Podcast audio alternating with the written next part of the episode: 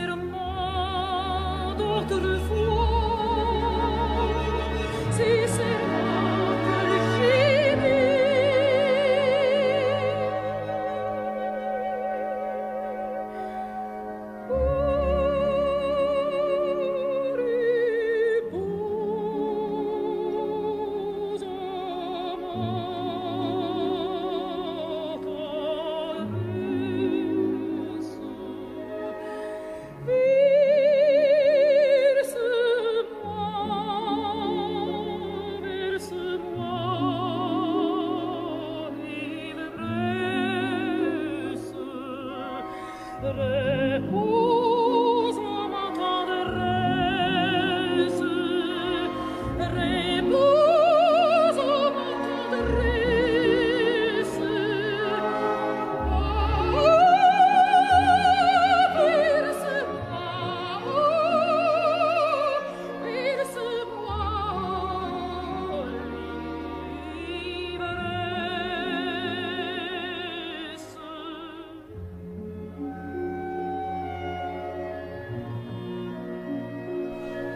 Cien años eh, de María, de María Calas, de la Divina, se van a cumplir en un par de semanas, el próximo 2 de diciembre. Hay celebraciones, se viene una película del chileno Larraín con eh, Angelina Jolie en el papel mm, protagónico.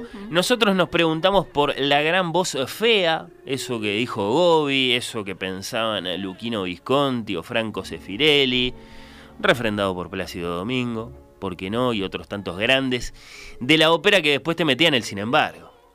La gran voz fea, sí, salvo que después no ha habido otra intérprete de ópera como María, como María Calas. Acá la estamos escuchando, porque no solo cantaba en italiano, por cierto. El repertorio de ella, de todos modos, no era muy grande, como es grande el de Domingo, y sobre todo porque su carrera fue, fue breve, pero sí tenía su, su, su, movimiento, sus títulos, y acá es Dalila en Sansón y Dalila de Camila Sansons. Mi corazón se abre a tu voz.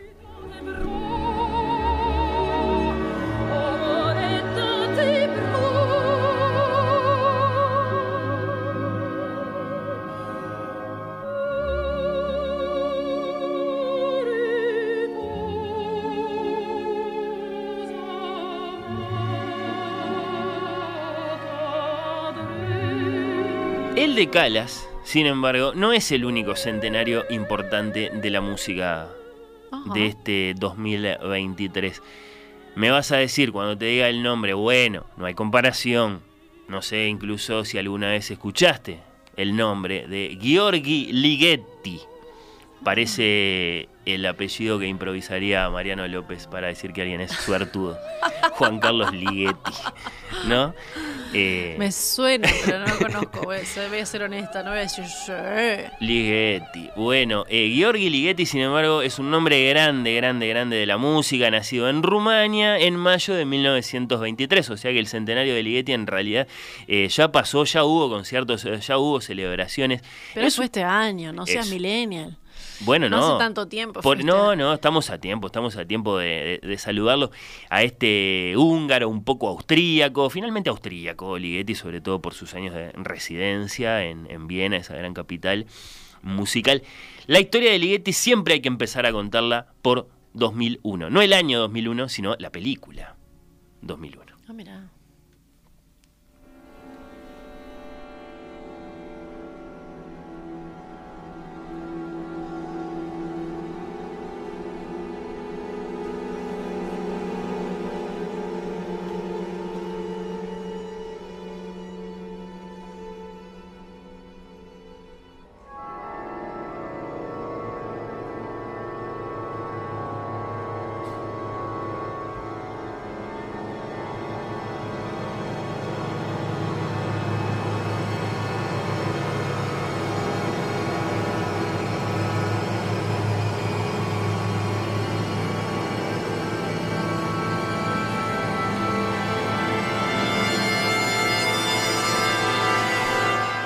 Tengo ganas de pedirle a los de Partido Clásico que el versus sea Calas contra Ligeti eh, el próximo sábado en 2001. Muchos se acuerdan. 2001, Odisea en el espacio de Stanley Kubrick.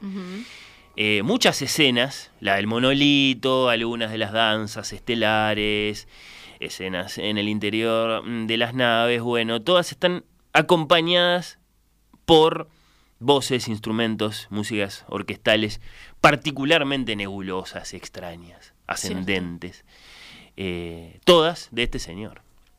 Todas Mirá composiciones vos. de este señor llamado Gheorghi Ligeti, eh, maestro del creyendo eh, orquestal. Esto que estamos escuchando se llama Atmósferas. Suena en, en, en 2001. eh, y es un experimento con la orquesta absolutamente fascinante. Tuve oportunidad de, de verlo en vivo. Es una orquesta muy grande que hace música de la nada. Y esto es una estética en, en Ligeti, es, es esa forma de crecer aumentando el, el- el- el- el dispositivo y, y- y alcanzando eh, lo, lo- lo apenas tolerable para el oído humano. Eh, es fama que Kubrick no le pidió permiso a Ligeti para usar su música Ah, en su película. Que ahí arranca esta historia, ahí arranca, después tiene un desarrollo y sobre todo tiene un final. Eh, bueno, hubo broncas, eh, hubo amenazas de, de- de hacerse juicio, como hay tantas de esas historias, ¿no? En, en la música pienso en, creo que es Hans Zimmer, que tomó eh, una inspiración, por así decirlo, en los planetas de Holst para crear la música de Gladiador, por ejemplo. Eso sí fue a, fue a juicio. Los, los herederos de Gustav Holst los llevaron a, a tribunales.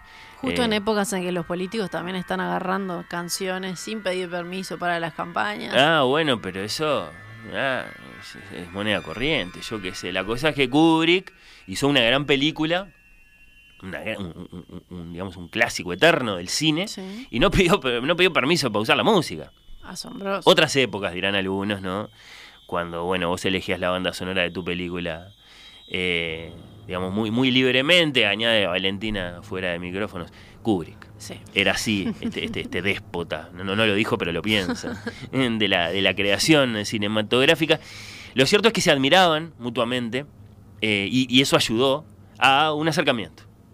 Si Kubrick, está bien, se portó mal, la usó sin permiso la música, Pero la usó. pero porque le gustaba. Le gustaba y la puso en una, en una de sus obras maestras. Y Ligeti, Tampoco si te puedes ofender tanto. Eh, me vas a decir, claro, este, ¿a quién le habías ganado? Se le podía hacer. Si te paga los derechos, Sí, no sé si pasó eso. Creo que no, no lo pude confirmar. Lo que sí pasó es que, eh, digamos, después de una calentura inicial, Ligeti dijo, "Ta, no pasa nada, porque, porque le gustaba la película. Porque le gustaba mucho la, la película en la que ciertamente suena esta, esta, esta obra maestra orquestal que es Atmósferas de, de, de Ligeti. Bueno, eh, suena también su Lux Aeterna, que es otra de estas grandes, grandes, grandes piezas orquestales creadas por este músico del que se están cumpliendo 100 años en este 2023. Kubrick siguió usando música de, de Ligeti eh, en otras de sus, de sus películas, por ejemplo en El Resplandor, en The Shining, un saludo para Emanuele Bremerman. claro. Eh, ahí aparece su lontano. También, ¿no? Eh, es una música que experimenta con el sonido de un modo muy abstracto, casi como si sucediera fuera del mundo. Kubrick la resignifica, Claro. convirtiéndola en una música de terror. En un clima. Exacto. En una tensión. Y algo de eso va a suceder. Nos vamos a ir a la, a la pausa escuchando un pedacito de otra música de Ligeti. Yo creo que esta sí, ya manifiestamente famosa. Eh, nos lo comentarán nuestros oyentes, me lo comentarás vos misma, Majo. Si es que acaso te acordás de la última película de Kubrick, la película con la que Kubrick se despidió de este mundo, ciertamente muy singular en un montón de sentidos. Eh, también es una adaptación literaria, como lo habían sido 2001 o The Shining, Arthur C. Clarke, Stephen King, bueno, así tantas otras, ¿no? Barry Lyndon, que es eh, Thackeray, La Naranja Mecánica, que es eh, Anthony Burgess. Esta es una adaptación de Schnitzler, Arthur Schnitzler, el, el vienés, pero mucho más una adaptación porque la saca de la Viena del cambio de siglo y trae esa historia al Nueva York contemporáneo de los de los 80, de los, de los 90, pero después por el reparto, ¿no? Es un Kubrick con Tom Cruise y Nicole Kidman acompañados, Es bueno, Bien distinto. Sidney Pollack, qué sé yo, un, un- un mega thriller eh, erótico, conspirativo, ojos bien cerrados. Rarísimo también. muy, muy, muy extraña película con una tremenda secuencia de, de- de- de, bueno, de reunión ahí de secta, con orgía, con, con misterio, con, con peligro de muerte. ¿Acaso para el protagonista no queda muy claro? Eso es todo muy psicológico, todo muy, muy incierto. A mí me encanta, a mí me encanta. Creo que divide opiniones entre los fans de Kubrick.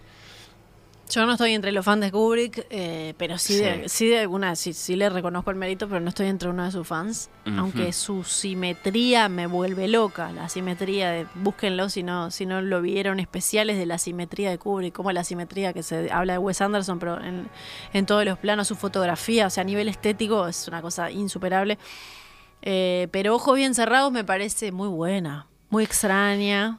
Yo, yo, Muy extraña. Yo miro esas cosas de un modo muy simple, directo y vivencial. Yo no voy a Que decir es, que es buena o mala. Eh, ¿Qué tanto me quedo volviendo a verla? ¿Qué tanto me quedo volviendo a verla? Y volviendo, y volviendo, y, ¿Y volviendo. cuánto y volviendo. vuelve esa película a tu mente por Sí. cosas? Y yo, ojo bien cerrado, la hago ahorita como 12 veces. Sí. Y en cambio, no sé, Barry Lyndon, que yo siento que me encanta, la vi una vez y la- la- cuando la fui a volver a ver, no tuve ganas. Claro. No sé si porque eh, hay, hay películas que son así, que uno las ve una vez y ya las asimiló. Me pasó, ¿sabes con Parásitos. El otro día tuve esa discusión. Me parece excelente, me encantó. Emanuel hizo un elogio acá A mí no me de, gustó de, gran obra maestra. Y yo, yo estuve de acuerdo con él en que, en que, en que es un- una gran película, pero no, no, no, no sentí ganas de volverla a ver. No. Eh, es, es- es- es- una vicisitud que Es se da con, con las películas, ¿no? Su, así como hay libros que son más releíbles que otros, habrá, otros habrá películas que son más eh, re- re- revisitables. Y nosotros con, con Pablo ¿Qué Estarí con Corre Cámara, hace poquito yo le dije una idea y como que ahora la estamos usando de las películas que leudan. Siento Mm. que hay películas que van leudando con el tiempo, después que la ves. Como que cuando salís decís, "Mm, no sé si me gustó, y con los días va creciendo. Y, Y es por eso que uno siente, o sea, obtiene algo volviendo a pasar por los mismos lugares, las mismas escenas, los mismos diálogos. Sí. No, no es que Pero es repite, sino que cambia de algún modo misterioso. infantil la de Mm. volver, volver a escuchar el mismo diálogo, hay una satisfacción infantil de volver a escuchar lo mismo y de la certeza que te da conocer ese, ese fragmento. Mirá, no lo había pensado eso. Claro, los niños piden que les lean Claro. el mismo Es- cuento. hay una una familiaridad que te da seguridad, hay una historia que ya conoces. ¿Eso es releer? Esto es otro debate. ¿eh?